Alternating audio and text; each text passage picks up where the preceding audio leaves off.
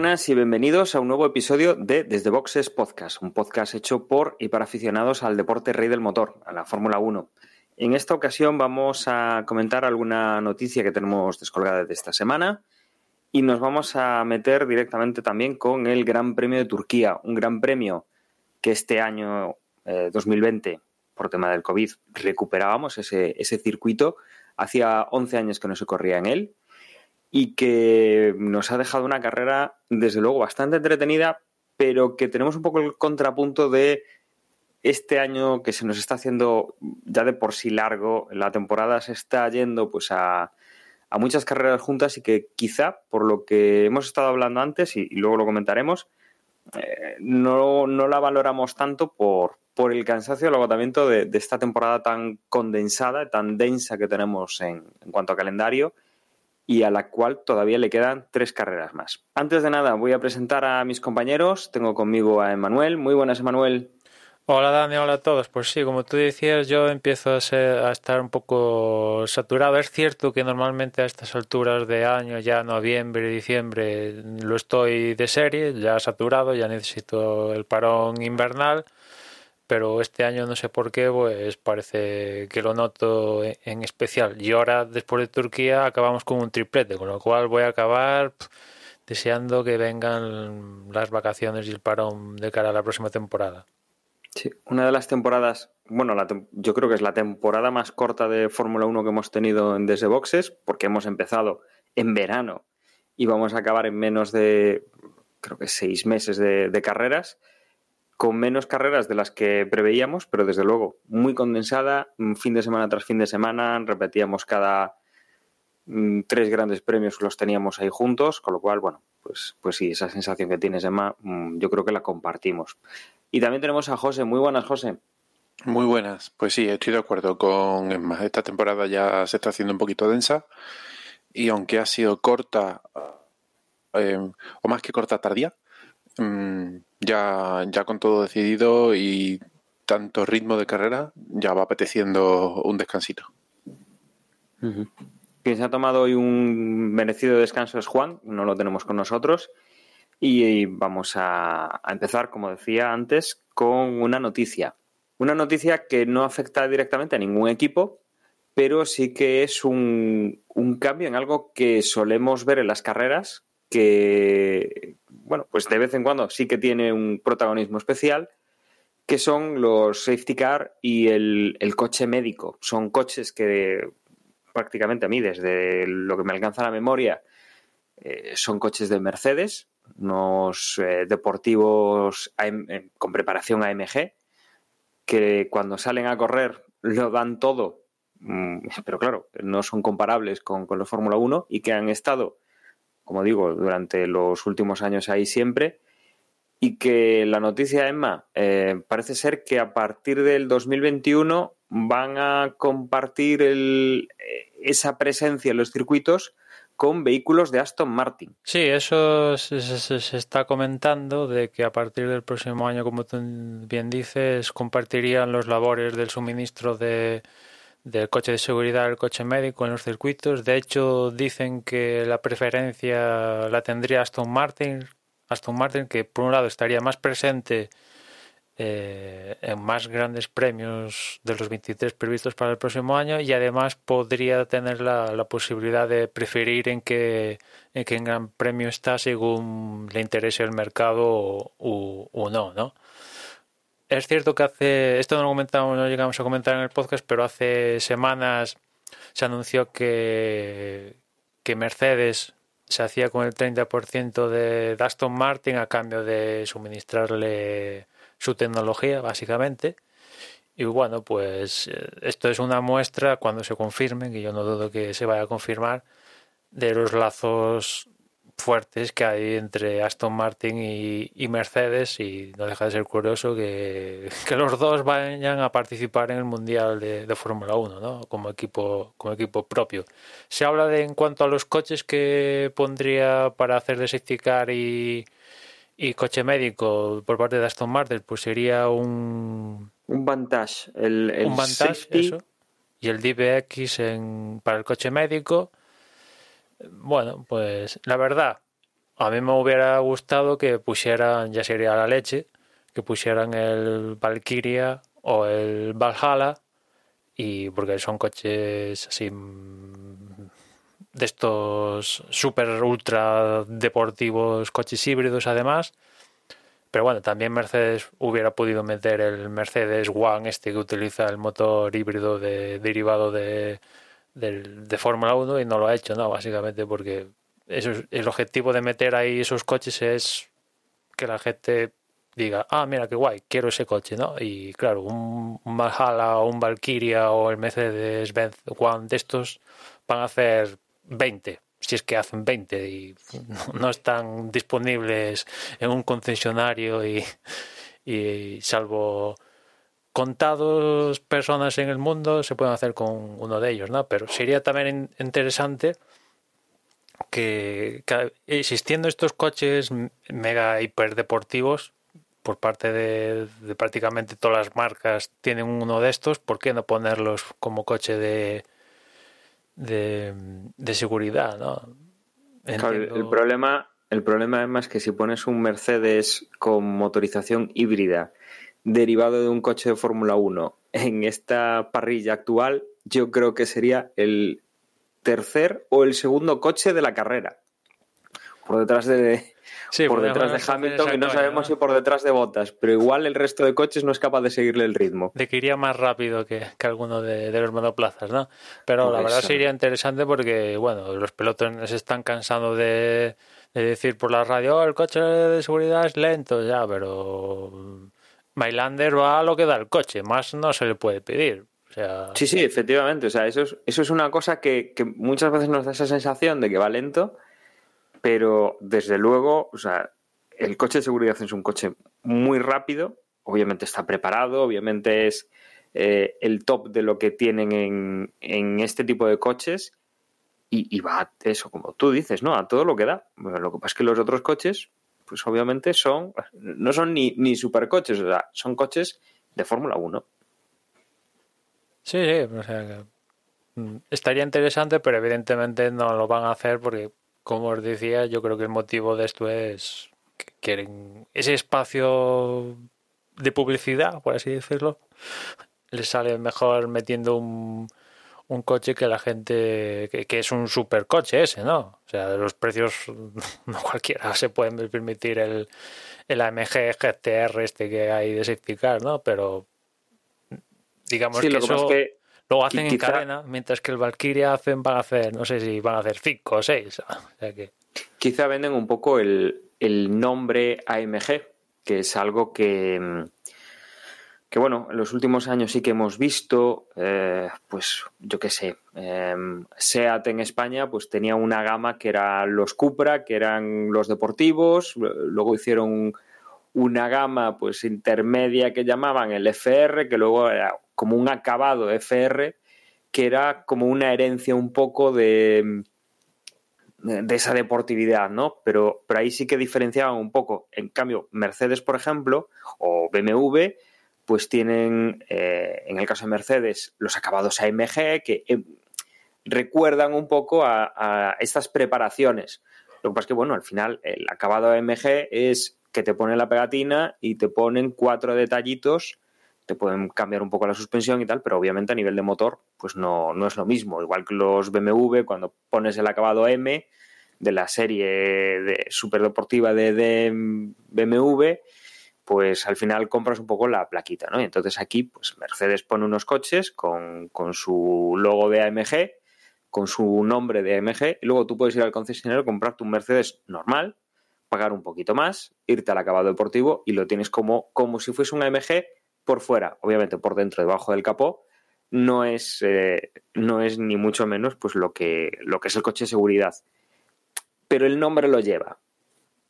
O sea, ahí las marcas juegan un poco con, con ese, ese marketing y esa, esas ganas un poco, ¿no? De no tengo el motor, pero por lo menos, mira, tiene, tiene el acabado y tiene la parrilla un poquito similar y, todo eso. Desde luego, la entrada de Aston Martin en, cuando el grupo Dalmier eh, ha comprado pues ese 20% de, de Aston Martin, obviamente lo que quieren es dar un poco de visibilidad a, a su no voy a decir nueva marca, ¿no? Porque no es, no es un porcentaje muy alto, pero, pero bueno, 20% de una empresa, cuando es una empresa que da beneficios, obviamente, pues es un embolso importante y, bueno, pues también les interesa, ¿no? Que se vean esos coches. Quizá lo que dices tú es interesante para el aficionado, a nivel de marketing es más interesante, pues, que, que se vea el nombre, aunque no vayas a vender el, el, tope de gama, ¿no? Eh, esos coches que dices tú, pues generalmente entiendo que acaban en Oriente Próximo, eh, jeques que, bueno, pues ya directamente es el, el target de este tipo de, de, coches, ¿no? Sabes que vas a hacer 20, eh, esta gente, pues si además solo hay 20 coches, ellos ya van a querer uno, con lo cual, pues eso no hace falta ni, ni venderlo. Que se sepa que está ahí, salen un poco en prensa y ya está. Sí, bueno, pero no deja de ser raro que, que el, el, actual safety car y, y, se supone que estos nuevos siguen, o sea, montan una motorización no híbrida, ¿no? Uh -huh. Habiendo... No, y, además, y, sí. y, sería interesante incluso hasta ver un coche eléctrico, ¿no? O sea, ese coche puede estar enchufado en parrilla, no, no hace muchos kilómetros de cada salida. Bueno, eso ya daría más suspicacias con otra categoría mm. y tal. Pero sí, sí, la otra categoría utiliza un coche eléctrico, evidentemente, ¿no? Eh, bueno, pues... ¿Qué, ¿Qué, coche utilizan en, en Fórmula E? Porque entiendo que estamos hablando de Fórmula E, ¿no? De tengan... Un BMW y además descapotable en la última temporada, en las últimas temporadas, sí. Ahora no me acuerdo cómo es el modelo, si i9 o i8 o algo así, en su variante descapotable, pero eso lo, lo uh -huh. que utilizan, ¿no? Y mm, antes, antes decía 30 y no, como tú dices, eh, Mercedes se hizo con, Daimler se hizo con, con el 20% y, y bueno, pues esto, la verdad que a mí me llama suspicacias, bueno, es cierto que es, esta unión de equipos lo vemos con Red Bull y Alfa Tauri y tal, pero bueno, es que parecen, al final parecen la misma compañía, o sea, se llevan demasiado bien, ¿no? Y eso es bueno para para la competitividad, que se lleven demasiado bien esta, esta gente cuando tienen un equipo independientes en el mundial. A ver, al final se están aglutinando aquí pues pues muchos grupos empresariales. Eh, no hace mucho comentábamos, ¿no? El tema de, de los grupos franceses con, con, los grupos de italianos de Fiat. Y, bueno, al final es que lo que es el mundo del motor, como en muchos otros mundos empresariales, yo qué sé, pues eh, en el mundo eh, es que empiezas a mirar a ver cuál es la casa matriz pues, de un fabricante de galletas o de un fabricante de pasta de dientes y al final es el mismo, ¿no? Y en el mundo del motor, eh, por fortuna o por desgracia, está pasando más o menos lo mismo, ¿no? Se concentran bajo un gran grupo, pues distintas, eh, distintas casas y desde luego, pues este es otro efecto más, ¿no? Al final, mmm, no tenemos escuderías, digamos, de segunda o de. o de. ¿Cómo, cómo decirlo? Pues, pues para entrenamiento, ¿no? Para, para sacar pilotos hacia el primer equipo, como, como puede ser clarísimamente Toro Rosso y, y, Red Bull, no lo tenemos de manera oficial, pero extraoficialmente, bueno, pues eh, es el ejemplo más claro, ¿no? Red Bull y Toro Rosso, ha estado pues esa esa convivencia tan interesada de Ferrari y Haas, por ejemplo, donde sí que no hay no hay tanta entrada pues de, accionista o similar, pero sí que hay un interés mm, que están ahí pues eh, compartiendo información y, Ferrari saca, saca de, ese, de ese equipo el que está proveyendo motores y bueno, pues desde luego se limita un poquito la, la Fórmula 1, ¿no? Eh, estamos poniendo más coches, entre comillas, a las órdenes de la misma escudería. Por otra parte, eh, esto también, cuando se confirme y tal, acabará con la superdominancia de Mercedes en este sentido, porque más allá de la que estamos viendo en la competición, el tema del suministro de, estos coches para safety car y coche médico, creo que Mercedes lleva como 26 años suministrándolos y, y, bueno, pues acabaría con, con esto el próximo año. Y por otra parte, el DBX, para el que no lo tenga en la cabeza, es un sub. O sea que en ese sentido también se romperían moldes. En este caso sería el coche médico, de lo que se habla, pero bueno, al final el sub es, empieza a ser la mayoría de los coches que vemos. Es un sub de la leche, evidentemente, pero un sub al fin y al cabo y los sub son un poco la mayoría de coches que se están comprando, ¿no? Sí, ha pasado, ha pasado de ser pues un vehículo aspiracional al vehículo de, de, moda, ¿no? Todas las, todas las empresas están sacando su vehículo estilo sub o, que lo están vendiendo como sub, que al final pues tiene detractores, tiene, tiene gente que le gusta y desde luego no sé en otras partes del mundo, pero en Europa están, están abriéndose un hueco bastante importante. Entonces lo raro es tampoco, tampoco ver un coche deportivo tirando a sub o, un poco mezcla. Eh, es raro no, no, verlos en. o no haberlos visto todavía pues en, en este tipo de, de, tareas. Sí, al final, tanto una cosa como la otra no dejan de ser decisiones empresariales relacionadas con el marketing y con la publicidad.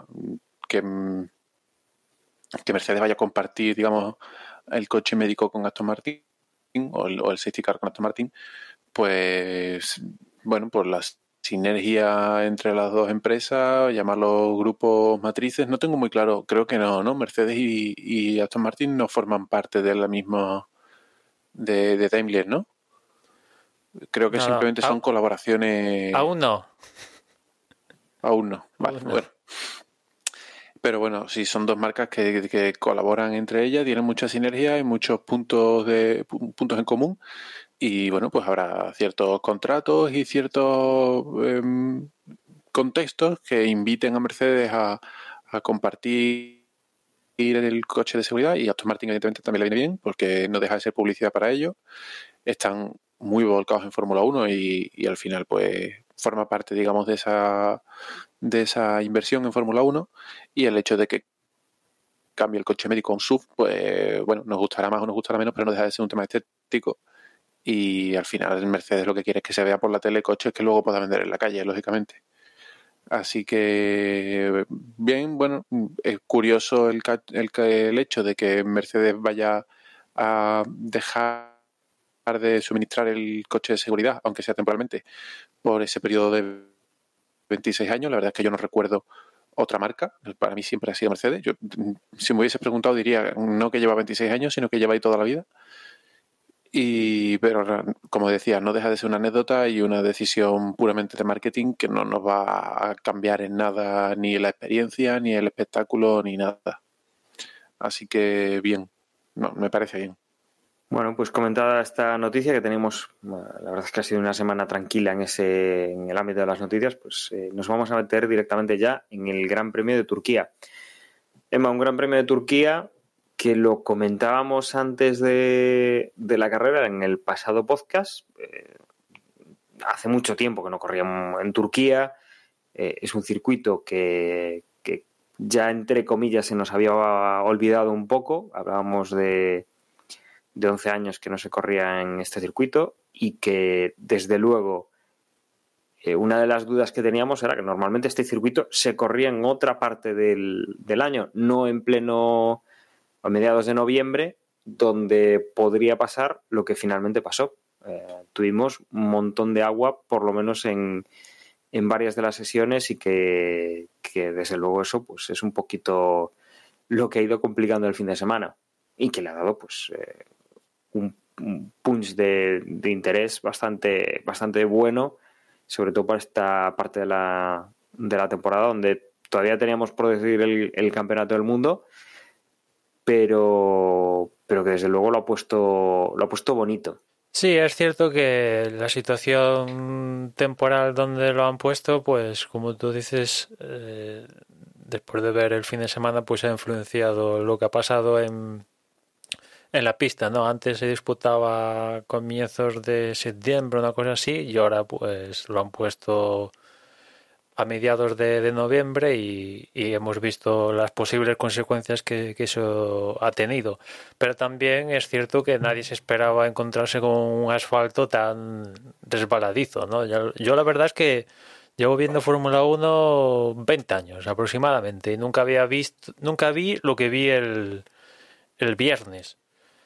Unas deslizadas, es que unos coches que de rápidos tenían poco. O sea, en este Gran Premio, el viernes, que en circunstancias normales tenían que haber erradicado de la faz de la Tierra los tiempos que dejaron los Fórmula 1 de 2011, pues no lo pudieron hacer porque, porque resbalaban.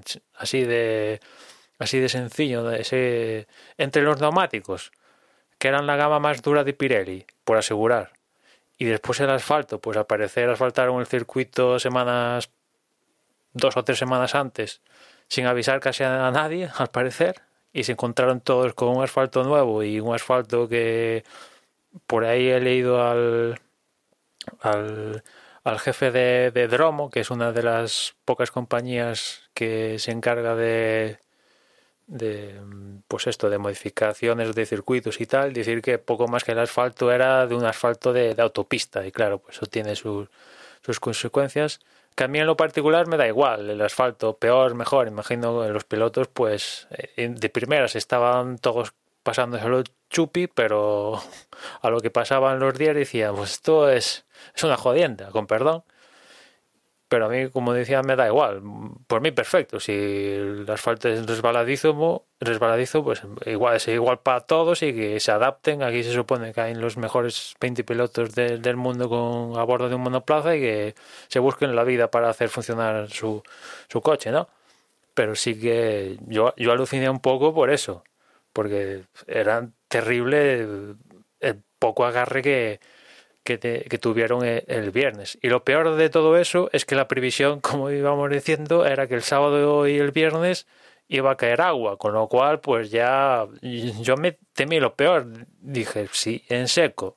Es cierto, con la pista verde, pero en seco.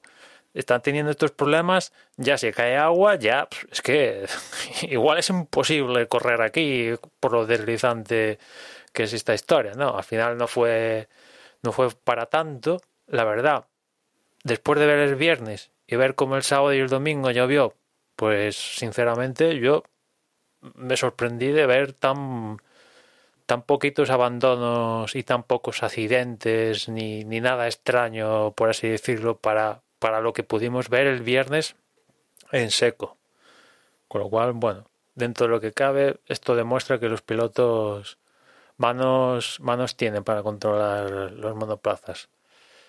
Con lo cual, metidos en una clasificación evidentemente marcada por las condiciones meteorológicas y de pista y de todo, de hecho la Q1 se tuvo que parar con bandera roja porque las condiciones no eran muy allá, en principio, según dirección de carrera, no eran muy allá. Yo creo que, bueno, pues, pues estos, en, en esta Fórmula 1 moderna siempre estamos con la historia de tenemos unos neumáticos de lluvia extrema, aunque ahora no se llamen de lluvia extrema por alguna razón, pero por alguna razón no se puede salir a correr con lluvia extrema, ¿no?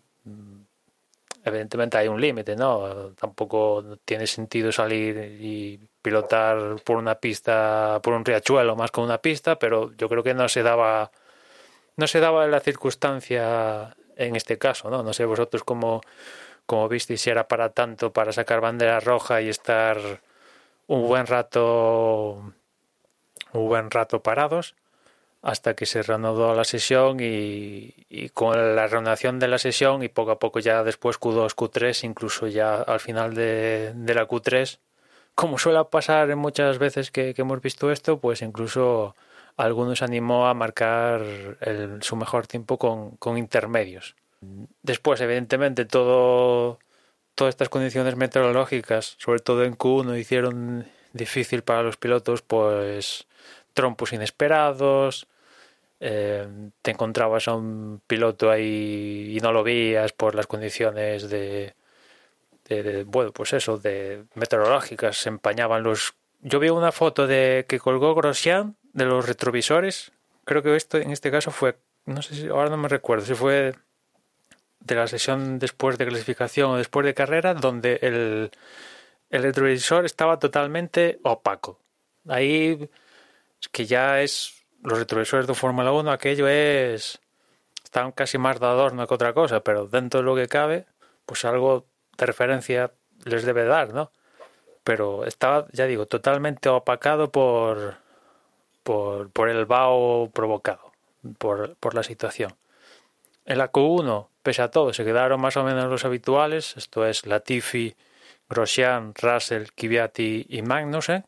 Un Magnussen muy enfadado porque al final salió una bandera amarilla, ahora no me recuerdo quién, la provocó y, y claro, como las condiciones eran tan cambiantes, pues aunque, o sea, por un lado la pista, aunque no quisieras, te iba a provocar levantar el pie, que eso hizo un poco camuflar el hecho de, de ¿has levantado el pie por la bandera amarilla o es por las condiciones de la pista? ¿no? Aquí algún piloto si si salió de, de rositas, yo creo más por, porque como la situación de la pista era, eran tales que le hizo levantar el pie sí o sí, no porque había una situación de bandera amarilla y tuvieran que levantar la pista. El caso es que pasaron todos menos manos en que, según él, respetó la bandera amarilla y se comió quedarse en, en la Q1.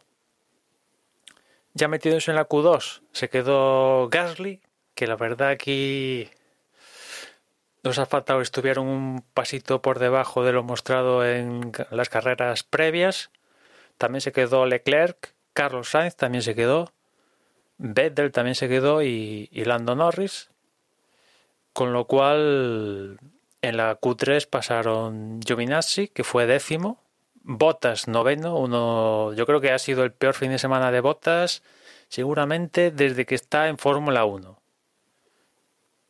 Octavo fue Kimi, séptimo Con, sexto Hamilton, ahí está un poco la, la noticia de, del sábado, que con esto, con Botas noveno y Hamilton sexto, no iba a haber pole de, de Mercedes. Ya el viernes no estuvieron muy allá, ya daba síntomas de que aquello no, iba a ir muy allá, pero después en clasificación consiguieron meterse en Q3, pero no consiguieron colocarse ni, ni entre los cinco primeros, algo inaudito en la era híbrida, lo que hemos visto en la clasificación de, Turquía, no ver a un Mercedes, del equipo Mercedes, mejor dicho, entre los cinco primeros. Es la primera vez que, que pasa eso en la era híbrida. Quinto fue Ricardo, cuarto Albon, tercero Pérez, muy bien, segundo Verstappen y primero Stroll, que es la otra noticia de, del sábado.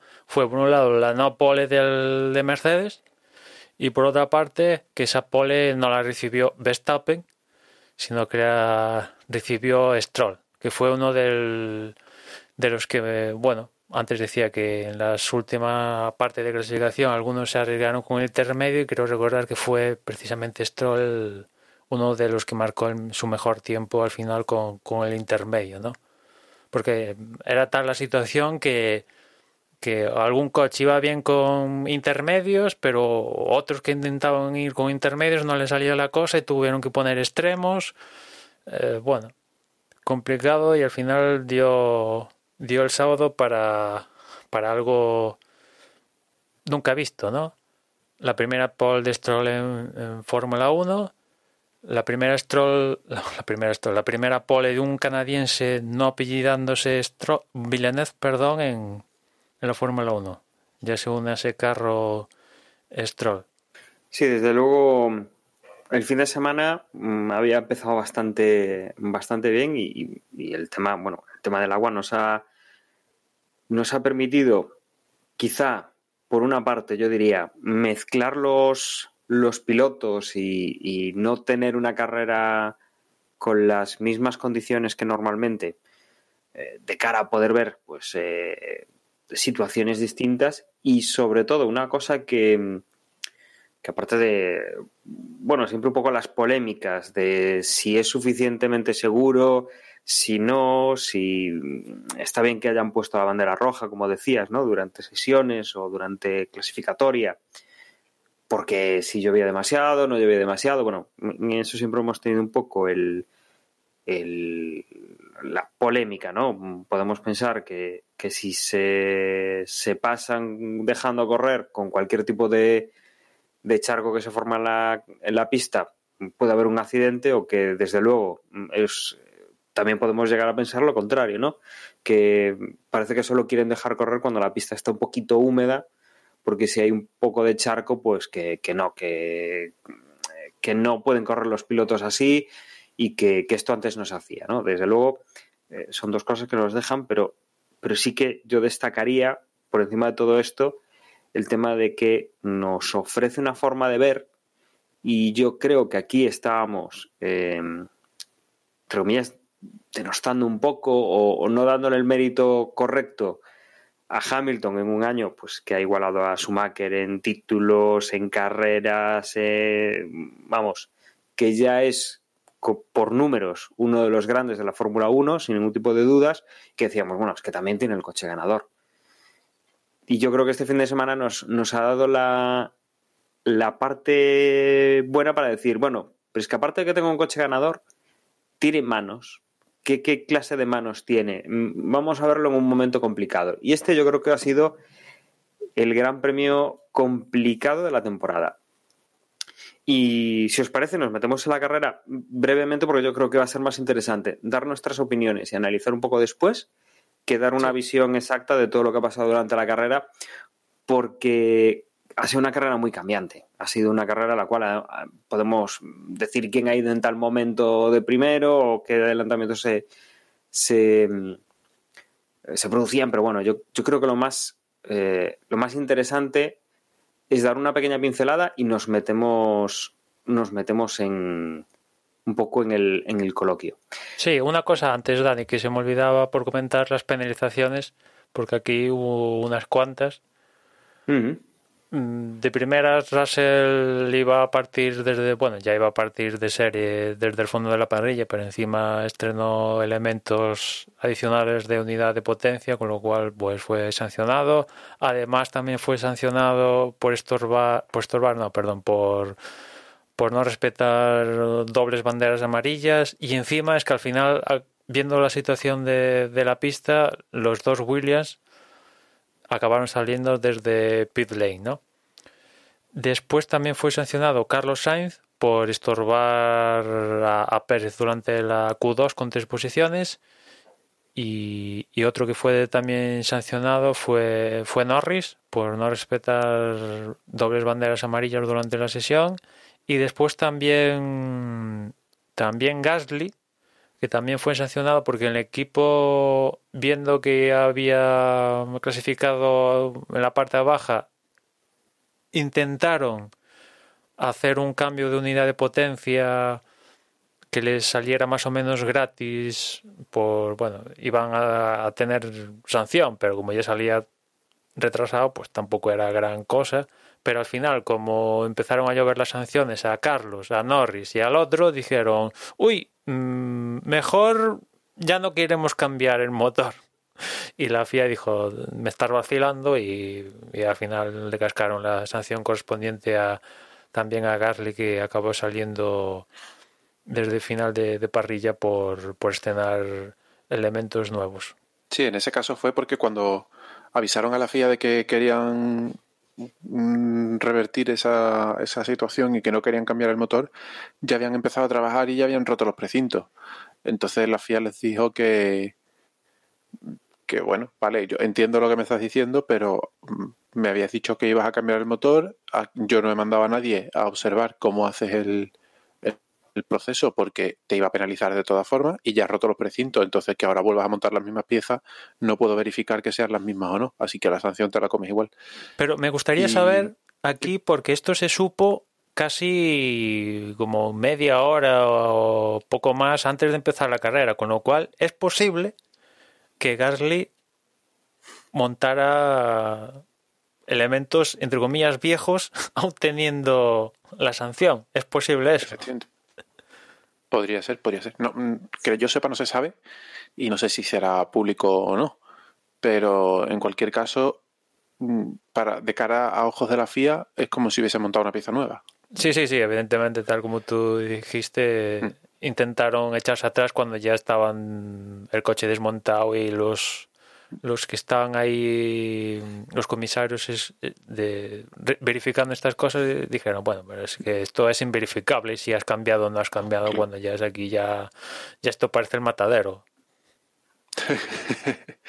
y por otro lado, quería, sobre la cansación de Carlos Sainz, yo no sé si es que yo no me he enterado bien, pero yo no lo entiendo, que, que se sancione. Primero, a Carlos Sainz, hasta donde yo sé, no le mostraron banderas azules y tal como estaba la pista, eh, era bastante difícil que él viese que, que, tenía un coche detrás. Entonces, aunque pueda ser verdad que, que, estorbó a otro coche, que creo que sí que estorbó, no fue de forma intencionada y los comisarios no le mostraron banderas azules. Y luego es que creo que él estaba en vuelta lanzada, si no estoy equivocado. Entonces no entiendo cómo mm, son dos, dos vehículos mm, peleando por, por tiempo. No puedes sancionar a uno porque vaya muy lento Sí, es que además el motivo de que era lento era que llovía. No lo sé. Igual estoy equivocado y no estaba en vuelta lanzada y por ahí medio se puede salvar la sanción, pero yo no daba crédito cuando, cuando vi que lo habían sancionado. Desde luego ha sido, en el tema de sanciones, pues ha sido complicado, ¿no? De juzgar en, la situación de, de, cómo estaba la pista y todo, y todo esto. En cuanto a la carrera, pues nos manteníamos un poco en la, en la tónica del fin de semana y el domingo habíamos tenido lluvia, estaba la pista mojada y si bien eh, no íbamos a empezar con la carrera mm, añadiendo más agua con, lluvia, sí que teníamos una pista que estaba en unas condiciones eh, complicadas, unas condiciones complicadas, con lo cual se empezaba con neumático de, de lluvia y lo previsible sería que, antes de llegar a los de seco tuviera que pasar a través de los intermedios, porque desde luego la pista estaba bastante, bastante, bastante complicada al inicio. Con todo esto, mm, Principal atención en los coches que estaban en primera fila, eh, los Force India, desde luego, máximo interés con esa pole que habían conseguido la, tarde, la tarde anterior y la segunda posición. Los ojos también puestos en Verstappen, que quizá de los que estaban por arriba era el, logo de, todo ese grupo. También con, con, intención de ver qué es lo que hacía Hamilton, que no partía muy alejado, pero que desde luego la, sesión del día anterior pues no había conseguido ni tan siquiera acercarse a, la pole y que bueno, desde esa sexta posición era algo insólito ¿no? en, esta, en esta temporada sobre todo. Y teníamos pues nada más salir a los Force India tirando muy fuerte en unas condiciones con la pista bastante mojada desde luego eso ayuda a que los pilotos tengan que dejar espacio para no cegarse con el spray del coche anterior y, abrieron fácilmente un, hueco que los hizo sentirse cómodos. Verstappen, que era, digamos, quien podíamos pensar que, quería por ellos en, el primer momento, hacía una mala salida, quedaba medio atascado, mm, le rebasaban coches, ahí pues eh, desde luego no ha sido no ha sido, yo creo, debe haber sido la peor salida que se ha hecho en este, en este Gran Premio, con, yo creo que con bastante diferencia además. Luego teníamos eh, pues a Hamilton, teníamos a, a Bottas también en esas primeras en esas primeras curvas que teníamos que ver cómo reaccionaban con, una salida desde tan atrás y con un coche que, sabemos que es el, mejor que la, en la parrilla, con ese Mercedes y que mm, veíamos cómo eh, Bottas se encontraba con los dos Renault que tenían ahí un medio incidente entre ellos y, el que terminaba fuera era, era Valtteri que luego tenía que reincorporarse y perdía bastantes posiciones.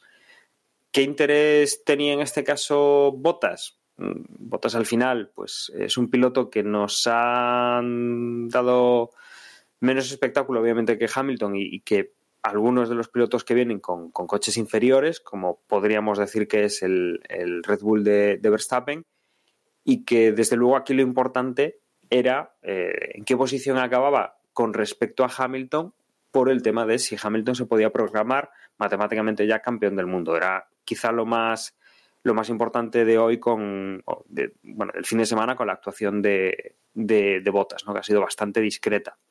Con lo cual, bueno, en este momento ya prácticamente Hamilton ya sentenciaba campeonato del, del mundo, estaba en posiciones de puntos, Botas iba para atrás y veíamos pues que durante las primeras vueltas los coches tenían sus dudas, ¿no? Eh, estamos con una pista completamente mojada. Los únicos que habían salido con neumáticos intermedios eran Russell y Latifi. El resto habían salido ya con los neumáticos de mojado de prácticamente todos, además, con, neumático eh, usado del extremo de lluvia. Y empezábamos a ver a los primeros valientes. Creo que el primero en saltar fue Charles Leclerc, que también se había visto retrasado. Quizá aquí sí que le ha ganado bastante la partida su compañero Vettel, Zorro Viejo, que se mantenía en las primeras posiciones cuando el Monegasco se ha terminado, pues ha cometido errores y se ha visto retrasado en la, en la parrilla. Y era el primero a la vuelta 6 que cambiaba a esos neumáticos intermedios. A partir de ahí, pues también su compañero de equipo, mm, también Hamilton, veíamos un poco pues las, las estrategias. Quizá también de sacar a Albon, que sí que se mantenía en puestos de, cabeza y era casi de los de cabeza quien más eh, mantenía estos neumáticos. Y vamos viendo un poco qué degradación iban sufriendo cuando la pista iba mejorando. Y sobre todo, mm, viendo un poco el ritmo del secado de la pista, eh, intentando ver si, realmente íbamos a pasar de intermedios a neumáticos de seco o nos íbamos a quedar con los intermedios. Eh, era uno de los puntos interesantes en estas primeras vueltas. Con el paso de las vueltas hemos visto que bueno, la pista no se daba, no se daba secado, hemos visto pues, diferencias obviamente entre coches más abultadas de lo que suele ser normal, adelantamientos relativamente más sencillos por la velocidad, pero más complicados en el sentido de que eh, había que arriesgar en, meterte en las zonas más mojadas del circuito donde menos agarre tenías para poder hacer ese adelantamiento, ¿no? Con lo cual eh, se, pasaban los coches unos a otros mucho más, más rápido, pero desde luego era bastante más peligroso. Y lo que yo creo que podríamos destacar de la, de la carrera es eh, esa tranquilidad, entre comillas, con la que Hamilton, Hamilton se ha tomado la carrera. No, no estaba en su posición habitual en esas primeras posiciones y tenía que ir a la, a la caza de los Force India, de los eh, Red Bull, de los Ferrari. ¿Y, qué es lo que ha hecho Hamilton? Pues ha demostrado eh, esa finura en la conducción, ese ser eh, pues lo más exigente posible con el coche en unas condiciones tremendamente complicadas y que al final es lo que ha desmontado la carrera para prácticamente todos los demás pilotos. Hemos visto cómo los, las estrategias de alargar los neumáticos o de mantenerse con intermedios mm, y desgastar esos neumáticos para los, los dos eh, Force India se han ido viniendo abajo, han tenido la presión de, de, Verstappen que ha ido subiendo posiciones, ha ido mejorando y ha ido atacando esas, eh, esas posiciones de podium que, parecía que las tenía muy, muy bien, eh, muy, o sea, tenía muy buenas posibilidades de haberse llevado el podium, pero que con, ese forzar eh, cometía errores, conseguía también que cometían errores tanto Pérez como, como Stroll, y que esos errores, pues al final, mm, en lluvia son mucho más extremos. Hemos visto muchos trompos, sobre todo, por ejemplo, también de, de, mm, botas. Han cometido eh, muchas salidas de pista, lo cual han conseguido que Hamilton lo que ha ido haciendo es con un tiempo magistral, con una eh, precisión eh, de reloj, ha conseguido ir subiendo poco a poco, se ha colocado finalmente en primera posición y hemos ido viendo cómo esos pilotos que habían empezado por delante de él, que, tenían pues muchas posibilidades de acabar en podio, iban cometiendo errores, salidas de pista y, teniendo muchos problemas pues para acabar donde, donde realmente eh, tenían que haber acabado. ¿no? Finalmente Hamilton conseguía la victoria de esta, este Gran Premio de Turquía. Sergio Pérez de los Racing Point era el que menos, menos perdía porque sí que tuvo errores, pero no le han supuesto perder plaza. Lo que pasa es que ha estado muy cerca de perderla hasta con tres coches más, porque Sebastián Vettel que ha hecho una, muy buena carrera, que mm, yo creo que aquí quienes han tenido eh, una muy buena actuación son los más veteranos. Hamilton, Vettel son, digamos, los que han sabido lidiar con el agua. Detrás de él llegaba Charles Leclerc en cuarta posición, muy pegado al primero de los Ferraris, prácticamente a dos segundos.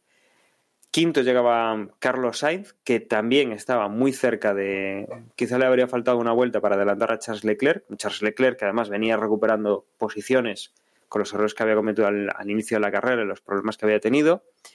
Por detrás de ellos ya llegaba un poco, bastante, bueno, 10 segundos más retrasado Max Verstappen, que había perdido posiciones con, con esos fallos, intentando presionar a los Racing Point para, para llegar a las primeras posiciones. Por detrás de él, Alexander Albon, que también había empezado muy fuerte, pero que luego se fue deshinchando y con problemas. Octavo, Nando Norris. Noveno, Lance Stroll, que mm, visto lo, cómo había empezado la carrera, es el gran perdedor de este, de este Gran Premio, que tenía una oportunidad magnífica de haber subido al, al podio y quién sabe si quizá haber ganado la carrera, pero que la estrategia y los errores mm, ha hecho eh, había un momento en el cual enlazaba pues una vuelta rápida y de repente cometía en dos vueltas dos, tres, cuatro errores garrafales que le hacían perder eh, posición, que le hacían perder bastante tiempo y que bueno, pues al final ha terminado en esa novena posición. Y décimo entraba eh, Dani Ricciardo con el primero los Renault. A partir de ahí, pues estaba con, con, el otro Renault, Kvyat, Gasly, Botas en decimocuarta posición, Kimi Räikkönen en decimoquinta, sexto, décimo sexto acababa George Russell y luego, bueno, pues habían abandonado por diversas razones durante la carrera Magnussen, Grosjean, Latifi y Giovanazzi. Como decimos, una carrera que ha sido, ha sido muy movidita, pero, pero yo creo que, más que irnos eso al detalle, yo creo que lo interesante es analizar y ahora a ver qué es lo que opináis vosotros estas, estas actuaciones y estos errores y, y, sobre todo, yo, creo que la clave ha sido el buen hacer de varios pilotos. Hamilton, desde luego, ha estado magistral en esta carrera. Ha hecho todo lo necesario para ganar. Una carrera que, no ha sido de, brillar, sino que simplemente ha sido de mantenerse en la pista, que era lo que los otros coches, para mí, no han sido capaces de, demostrar. ¿no? Les, podía el ímpetu y la, y la, necesidad ¿no? de verse en, ese podio para, ir con la cabeza fría y conseguir lo que ha conseguido el piloto británico en esta carrera, que es mantenerse en la pista, hacerlo todo bien en, una, en una situación bastante complicada y que pues, le ha llevado esa, esa victoria en la carrera. Sí, yo creo que una carrera que no debería haber ganado Hamilton al final la acaba ganando. ¿Y por qué la acaba ganando? Porque por un lado yo creo que es de los pocos que no ha cometido ningún error durante la carrera, únicamente ha parado una vez, que es de los pocos que, han parado una vez. Sergio Pérez fue otro de los que únicamente paró una vez. Después, en cuanto las condiciones de la pista iban mejorando, iba habiendo menos agua y tal, pues tenía más potencial de, lo que mostró el sábado e incluso el viernes. Ahí su coche pues también empezó a sacar a relucir las teóricas ventajas que, le ofrece. Y entre una cosa y otra pues al final le apareció la victoria delante de los morros es que incluso le metió 31 segundos al a, Pérez, ¿no? Que si estos te lo dicen a mitad de carrera, pues dices que, está pasando aquí, ¿no? Porque hubo, hubo, un momento sobre eso, sobre mitad de carrera, que vi a Stroll primero y Pérez segundo, que yo pensaba, bueno, esto, esta carrera es posible que acabe con un doblete de Racing Point. Porque a mí me... Quizás es que espero poco de Stroll, pero eh, me sorprendió lo, lo bien que, que fueron los, dos, tanto Stroll como Pérez, hasta que, sobre todo Stroll, porque Pérez sí que aguantó y, muy bien, ahí tiene su, su podium. Pero Stroll fue meterse eh, en la segunda parada y adiós muy buenas. Es que desapareció por completo. De estar en una posición, entre comillas, cómoda liderando a, acabar noveno a chorrocientos segundos de, de, Hamilton, ¿no? Después resulta que el equipo dice que encontraron un desperfecto en el alerón delantero que provocó un excesivo graining, bla, bla, bla. Bueno, esto te lo crees, no te lo crees. Después también, a diferencia de Hamilton, aquí podemos ver la cara A y la cara B. Hamilton, ningún error, y en cambio Verstappen lo vimos cometer chorrocientos mil errores al final es cierto que acabó sexto, que para los errores que cometió, pues no, no está mal la cosa, pero era a priori una carrera que pintaba demasiado a que se le iba a llevar él. Desde el viernes casi que pintaba una carrera que se la llevaba a él. No sé si él se lo creyó en exceso esto, que era una, una victoria que ya tenía en el bolsillo, pero al final no, no, no se pudo hacer con, con, ella y de hecho es el peor resultado de la temporada de Verstappen cuando finaliza las carreras, porque Verstappen era o podium o retiro y bueno, aquí se rompió la racha y finalizó la carrera sin subir al podium, con lo cual acabando es su peor su peor resultado. Después aquí también como en Point, después de, de la carrera resultó que, lo, que le pusieron un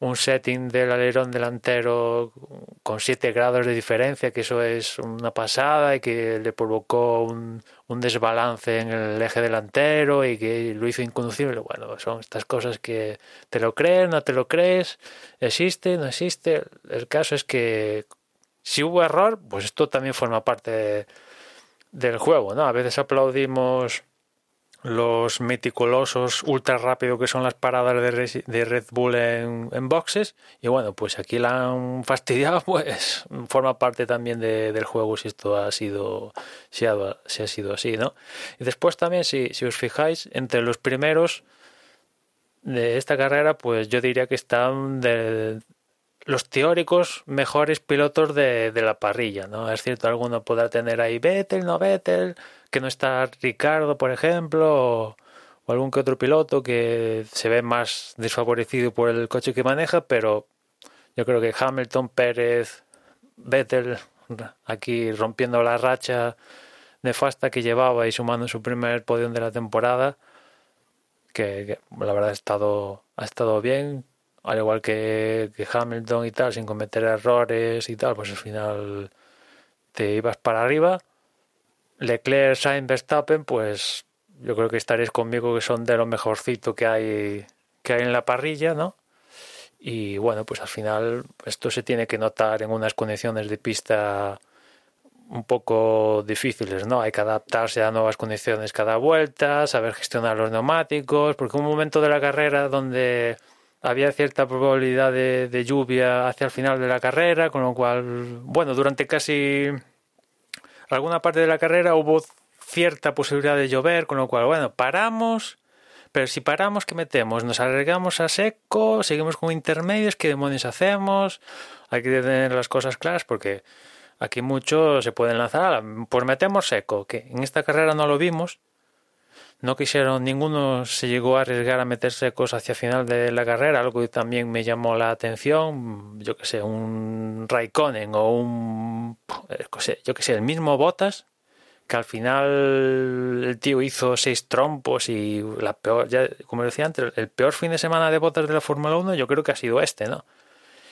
Y, es que incluso después al finalizar la carrera en una entrevista con una tele, con la tele holandesa, le, le preguntaba, le preguntaron si este era el peor día que, que, tuvo. Y en tono de broma dijo Bota sí, este es el, no, le preguntaron si pudiera eliminar un día este año, si eliminaría este día y dijo que sí y después en, tono de broma el, día que alguien compró un murciélago en Wuhan, la que se ha liado en China con estas declaraciones de bota hasta el punto que ha salido recientemente un, un, comunicado de Mercedes diciendo que bueno, Bottas había perdido el mundial y con la carrera que tuvo pues dijo eso, pero no quería ofender a nadie porque ya os puedo decir que en las redes sociales en China esto ha saltado por los aires hasta el punto que alguien ha llegado a decir que el gobierno chino iba a vetar la presencia de botas en su suelo por cinco años. Eso se estaba barajando por ahí en, en, redes, ¿no? La verdad que tuvo un fin de semana muy malo, muy malo botas, pero eso, con botas la última parada que fue en la vuelta 56 y 57, hay, hay Mercedes hubiera podido meter, bueno, con botas, probamos metiendo el, le probamos metiendo el seco y, si eso, si funciona o no funciona, pues igual le paramos a, paramos a Hamilton para, para no arriesgar de la cuenta, ¿no? Porque Pérez, por ejemplo, eh, que ya, como os decía antes, solo tuvo una parada al igual que Hamilton, dijo que eh, las últimas, bueno, estaba, sus neumáticos debían estar a punto de reventar, ¿no? Con lo cual la posición de Hamilton, que era mucho más favorecedora de, de Pérez, que incluso podía parar gratis, y incluso en el equipo lo hablaron, porque había la última hora hubo cierta probabilidad de que lloviera en la última, la última vuelta, pues Mercedes pudo, pudo coger a botas de conejillo de indias como a veces hace y no, no, no lo, ninguno arriesgó en este sentido. Imagino que las condiciones de la pista, pues, y lo hicieron así, ¿no? Y, y, por otra parte, también quiero comentar que con este resultado Carlos supera a Norris en el Mundial de, Pilotos. Por, creo que por primera vez en lo que va de año, evidentemente Norris tuvo un gran comienzo de temporada, pero poco a poco Carlos le ha ido minando puntos. A día de hoy, McLaren en conjunto tiene algún que otro punto que los que hizo en toda la temporada pasada, con lo cual uh, ahí hay un avance e incluso Carlos, faltando tres carreras, podría conseguir los puntos que consiguió el año pasado con menos carreras disputadas esta temporada, pero lo cierto es que tienen tienen más rivales este año, ¿no? Los puntos que el año pasado logró Ferrari, este año se reparten entre Racing Point, la propia McLaren, Renault y tal, con lo cual les han salido más, más rivales y con este resultado Racing Point se pone se ha puesto tercero en el mundial y vamos a ver si, si McLaren se puede hacer con, con esa tercera plaza en el mundial de constructores o Racing Point le complica la, la vida en, en exceso en las tres carreras que, que quedan, que a priori, la verdad, deberían ser, yo creo, favorables a, a Racing Point. Las dos de Bahrein, sobre todo, pero en general las tres que faltan. Ah, yo veo la situación de McLaren un poco complicadete para para para verle la posición a Racing Point, pero bueno, también en Racing Point tienen que cuadrar los, los resultados y viendo cómo le ha salido la historia a Stroll este fin de semana, pues es capaz de, de, lo mejor y de lo peor. Tan pronto te hace una pole que fantástico, lo aplaudo con le aplaudo fuertemente a Stroll porque no todos los días se consigue una pole y después mitad de carrera lo bordó, pero fue meterse en segunda parada y desapareció del mapa, con lo cual pues hay un punto negativo importante, no puede ser que por muy mojado que esté la pista y las condiciones sean difíciles, para esa mitad de carrera liderar la, misma, acabar noveno casi pidiendo la hora. No, o sea, aquí ha fallado algo. Me da igual si el alerón estaba tocado o no estaba tocado. Aquí casi todos los pilotos de la parrilla han, han corrido con coches defectuosos, entre comillas, y los que valen, valen. Con coches defectuosos, incluso algunos han ido más rápido que con el coche entero. Yo respecto a la carrera tenía un par de, anotaciones. Lo primero es que eh, cuando Stroll hace, hace la, la parada, creo que fue la segunda, sí, tuvo que ser la segunda. Em, yo me, esa parada me la perdí, no, no lo vi por la tele, me tuve que levantar un, hueco de 5 o 6 vueltas o así que me perdí. Y mm, cuando me fui de delante de la tele estaba primero y cuando, volví estaba como el quinto o el sexto o así. Y dije, bueno, será que ha parado y, por eso ha perdido posiciones. Y luego al poco tiempo salió el gráfico del número de paradas en, en boxes de cada piloto y vi que efectivamente eh, me había perdido una parada de Stroll y eso justificaba que, había perdido varias posiciones. Pero a partir de ahí mm, me sorprende mucho, me sorprendió en ese momento, que conforme avanzaba la carrera y el resto de pilotos también terminaban de hacer sus paradas, no las recuperaba y no solo no la recuperaba, sino que iba perdiendo posiciones. Y eh, estuve todo, todo el resto de carrera con la sensación de que algo había pasado que yo me había perdido. Pues, o, un toque, o una salida de pista que había dañado alguna pieza del coche, no sé, cualquier cosa así, ¿no? Y no, no, o sea, realmente no pasó nada. Simplemente que a raíz de una parada en boxe Stroll pierde totalmente el ritmo y se va diluyendo en la carrera cuando había dominado con mano de hierro hasta ese momento. Un factor puede ser la pista, que cambiaron las condiciones de la pista porque se iba secando poco a poco y evidentemente cuanta menos agua hubiese en pista, menos ventaja tenía el Force India. Pero, pero es una diferencia demasiado grande entre el momento de buen rendimiento y el momento de mal rendimiento. Y ahora ya, habiendo pasado unos días y están, habiendo quedado claro que en principio no ocurrió nada. Eh, entiendo que, tuvo que ser un, eso, una desconcentración, un no encontrarse cómodo con el coche, llámalo como sea, pero el caso es que, como decía Emma, eh, no habla bien del piloto, porque no sé si es que era irreal el buen rendimiento que estaba dando hasta esa primera mitad de carrera y lo que vimos en el último tramo es la realidad, o es que el piloto se desconcentró y, estaba en otro sitio. Pero vamos, tiró por la borda una oportunidad única.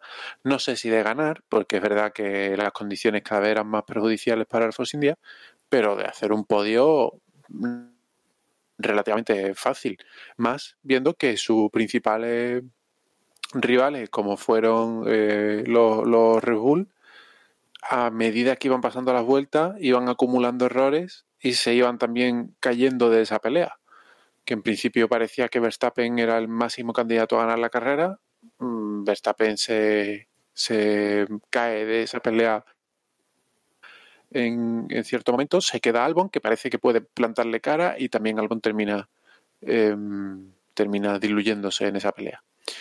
Luego, por otro lado, todo lo contrario al, rendimiento de Stroll es el rendimiento de Hamilton. Empieza la carrera pues prácticamente como acabó la clasificación, con un coche con muy poco ritmo, al que le sentaba muy mal el agua, que no, que no calentaba gomas, que no tenía agarre, que el cambio de asfalto del circuito le había perjudicado muchísimo y que no, que, no encontraba nada a pie con bola, fallaba por todos lados, tanto Hamilton como Bottas, y a partir de cierto momento eh, Hamilton empieza a encontrar el ritmo, empieza a escalar posiciones, se van acumulando errores de otros pilotos y buenos tiempos y buenos rendimientos de él y termina avasallando y ganando la carrera con un margen mm, espectacular.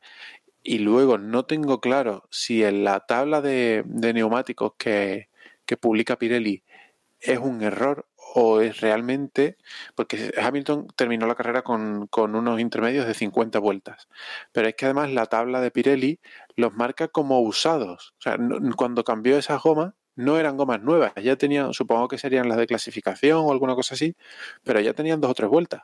O sea que acabó la carrera no con 50 vueltas de las gomas, sino con 53 o 54, que me parece totalmente alucinante. Y luego el último apunte es eh, el, tema de Pérez, que mm, más o menos siguiendo el guion de Stroll, mm, al principio de carrera eh, eh, las condiciones de pista beneficiaban mucho a ese, a ese coche y mm, llegaron a meterle bastante tiempo en una escapada de los dos Force India al resto de, de pilotos. Conforme la pista se iba secando, parecía que iba perdiendo rendimiento. Hubo un momento, un impasse acerca, allá por la mitad de carrera más o menos, donde hubo un, tramo de unas 8 o 10 vueltas en las que Pérez iba notablemente más, más lento que todos los pilotos que traía por detrás y parecía, parecía alucinante que, que fuese a poder conseguir mantener la posición porque venían del orden de dos segundos y medio, tres segundos más rápido los pilotos que venían por detrás.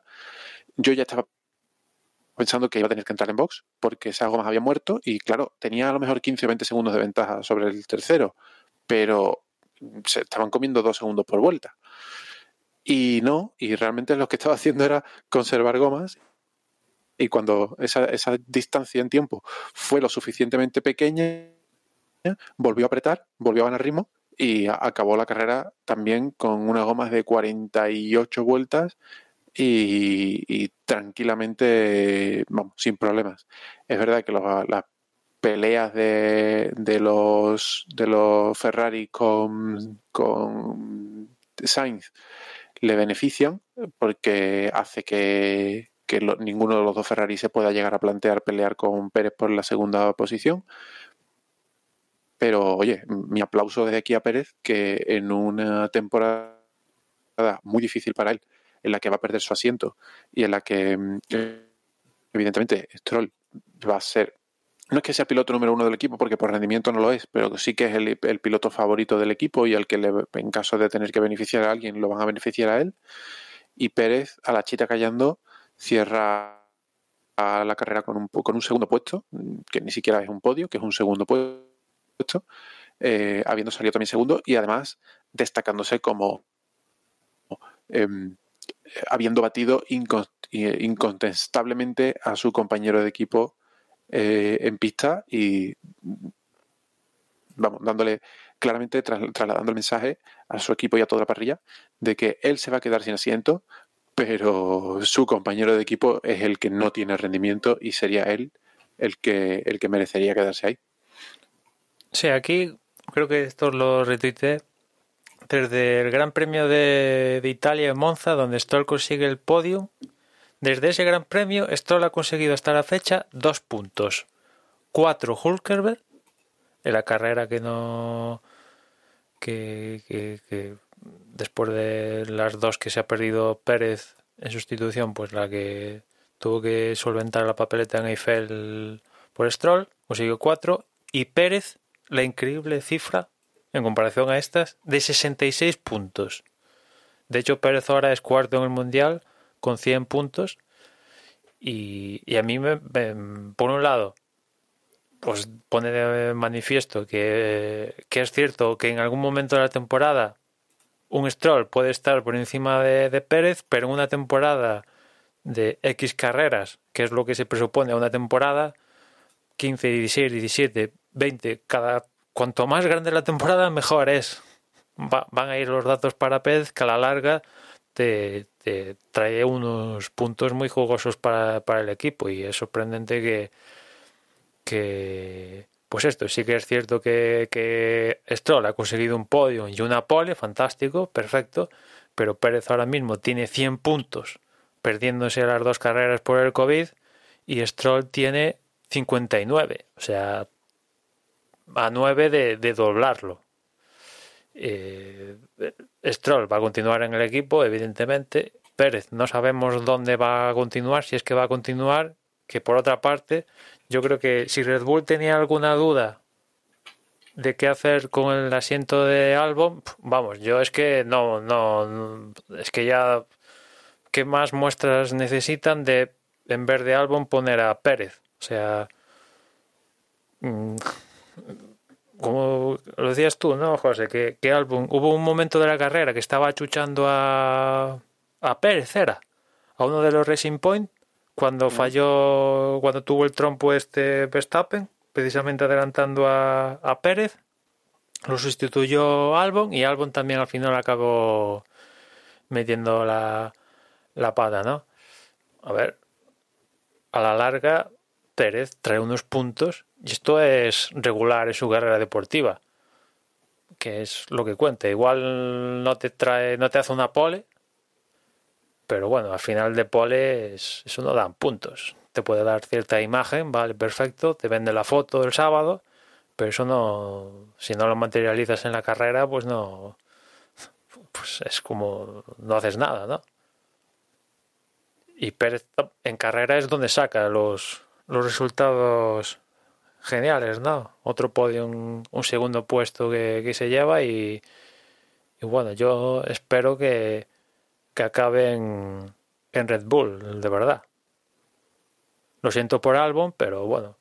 Pues desde luego sí que ha sido una, una carrera interesante, que hemos visto, que hemos visto bastantes cosas eh, y que desde luego para mí eh, había ahí una pequeña polémica en el grupo, me parece el otro día, con, con la clase de, de, Vettel y, o sea, perdón, de Vettel no, Vettel sí que ha estado en cuestión toda esta temporada, pero sobre todo con, el tema de Hamilton, si realmente eh, la calidad acompañaba los números y yo creo que en esta carrera desde luego lo, ha demostrado. ¿no? Hemos visto errores y más errores durante todo el fin de semana, gente más novata, gente más veterana, como puede ser el caso de, de, Botas, y que, Hamilton, y, también por, por, extensión un poquito, ¿no? Eh, Vettel han sido pues unos pilotos que han ido finos que han demostrado los años y los kilómetros que llevan de experiencia, porque justo hace un momento leía, bueno, Hamilton al final, pues, pues matemáticamente ya campeón del mundo,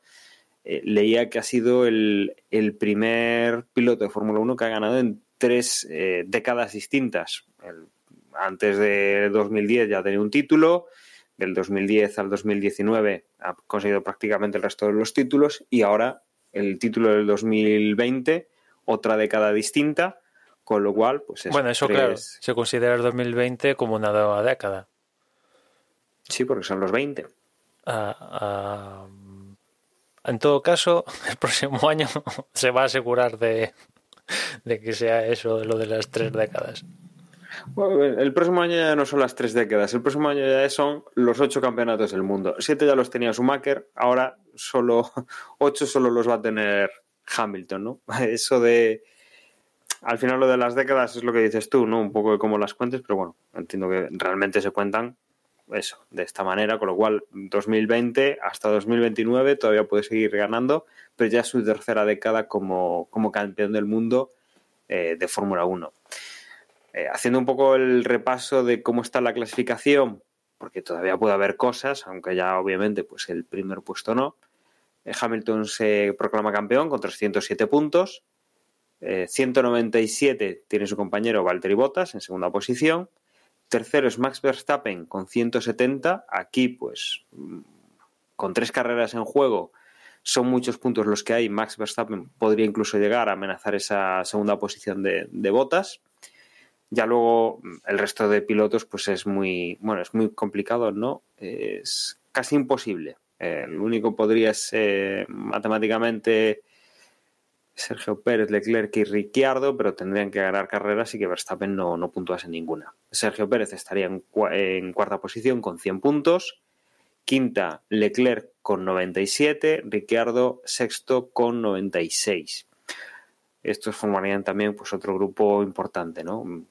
Matemáticamente pueden amenazar la tercera, pero jugarían por la cuarta, quinta y sexta posición. Por detrás de ellos, Carlos Sainz, séptimo con 75, octavo Lando Norris con 74 y Alexander Albon con 70. Y estarían bastante parejos.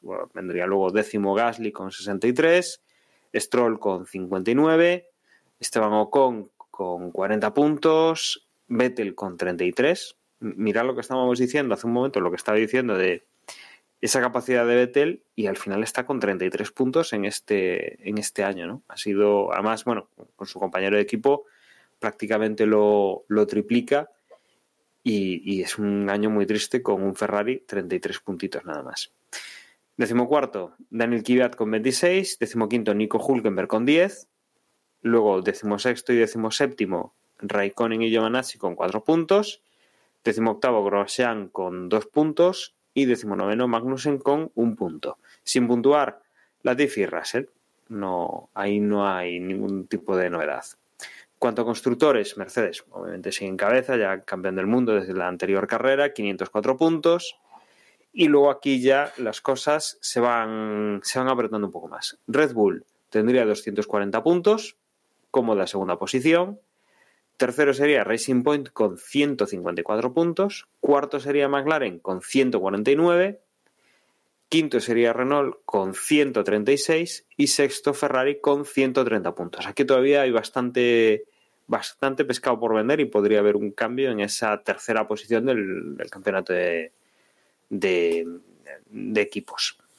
A partir de la séptima posición tenemos Alfa Tauri con 89 puntos y luego ya descolgadísimos, 8 eh, puntos para octava posición con 8 puntos para Alfa Romeo, novena posición para Haas con 3 puntos y décimo Williams sin haber conseguido un solo punto en esta, en esta temporada. Y no sé si después de este repaso pues tenéis alguna cosa más que, que queráis añadir. Sí, una cosa, Dani, que me dejé de la clasificación y ahora se me vino a la cabeza al margen de carrera y tal, que, que de paso, eh, del paso de Q1 a Q2 se quedó en pista, creo que fue el coche de, de la Tifi. ¿no? Sacaron, se quedó al final y salió la grúa para intentar repescarlo, etcétera, etcétera, ¿no? Y después, dirección de carrera, mm, dio el, arranque de la sesión habiendo la grúa aún en pista retirando el, este coche de Latifi y de hecho había bandera amarilla en, en esa zona, ¿no? Con lo cual, yo me explico, ¿era necesario darle luz verde a, a la sesión estando la sesión parada? Además ya ya todo el tema de los horarios con las, con las televisiones ya saltó por los aires por la bandera roja en la Q1, ya no había horarios que valgan ni, ni, historias de estas oye, tienes que parar la, el inicio de la Q2 seis minutos más, pues se paran. ¿Dónde estaban las prisas? Era necesario esta, esta estupidez que al final, evidentemente, no, no pasó nada y los coches se encontraban se encontraron con bandera amarilla y con la grúa allí en la vuelta de, de preparación para marcar una vuelta rápida porque era el inicio de sesión pero después de todas las experiencias que, hemos vivido en los últimos tiempos, ¿cómo se pueden seguir cometiendo estos fallos eh, solucionables? Vamos, yo creo que 100%. O sea, otra chinita en la a dirección de carrera, porque son cosas que digo, macho, es que son... A ver, si, como suele decir, si aparece un alien vienen los extraterrestres y aparece un alien, lo comprendo, salta todo por los aires, ahí no hay previsión que valga ni, ni nada. Pero esto, joder, que lo estás viendo y que se retrasa, los comisarios tardan menos de lo que tú esperabas en rescatar el coche de la Tifi, pues retrasa el inicio de la sesión. Eh, no hay prisas que valgan, ya, como decían, el horario de la sesión ya ha saltado por los aires, ya, ya no hay no hay cuentas que rendir a las televisiones. Si tuvieras que rendirle cuentas, da, da igual. ¿Por qué lo haces? Mm, y lo, que no me gusta es que después Michael Massey le preguntaron por esto. Evidentemente, varios pilotos se mostraron inflexibles, entre ellos Vettel, que dijo que cero tolerancia con, con esto, que ahí estoy con él. Y, lo que dijo Michael Massey es que, bueno, tampoco es para tanto y no pasó nada y bla, bla, bla. Yo la verdad es que no lo entiendo.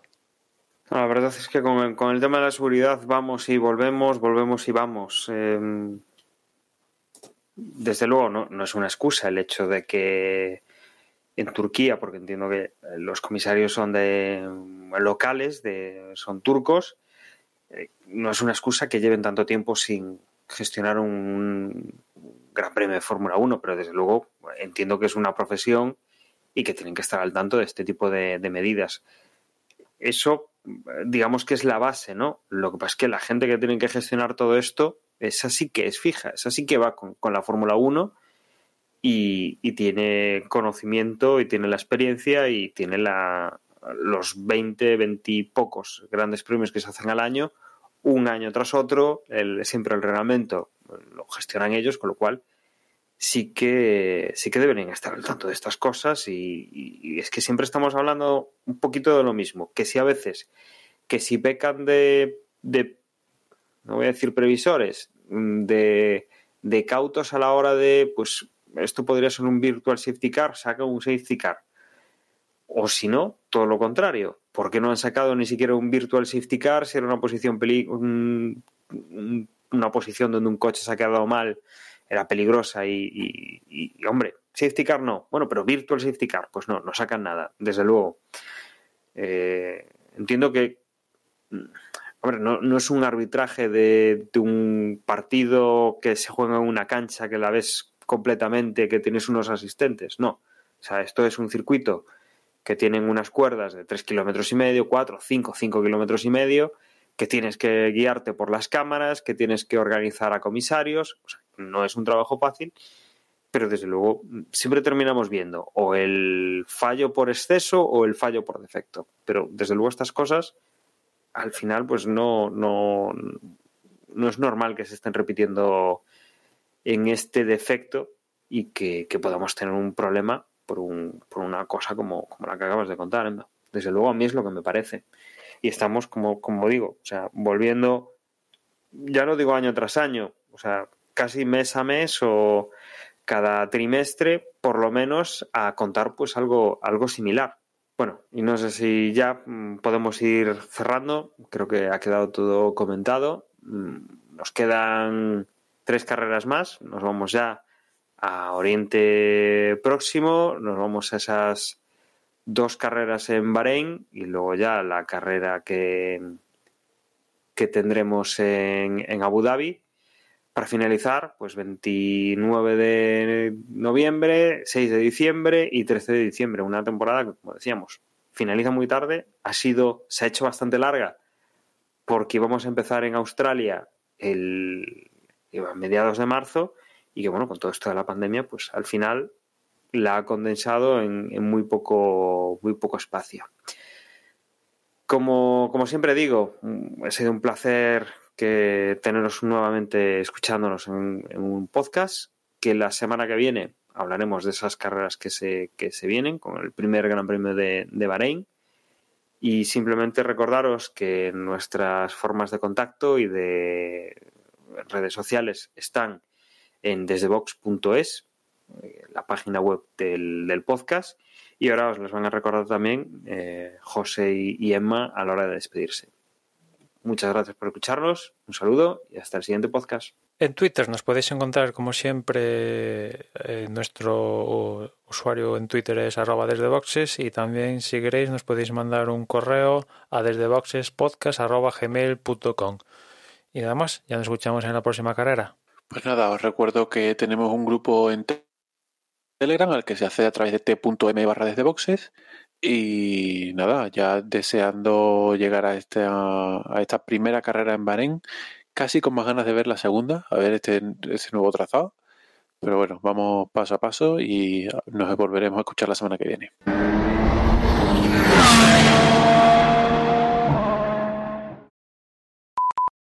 Muy buenas y bienvenidos a un nuevo episodio de Desde, Boxes Podcast. Ah, perdón, vuelvo a empezar. Ay, que se me lengua la traba.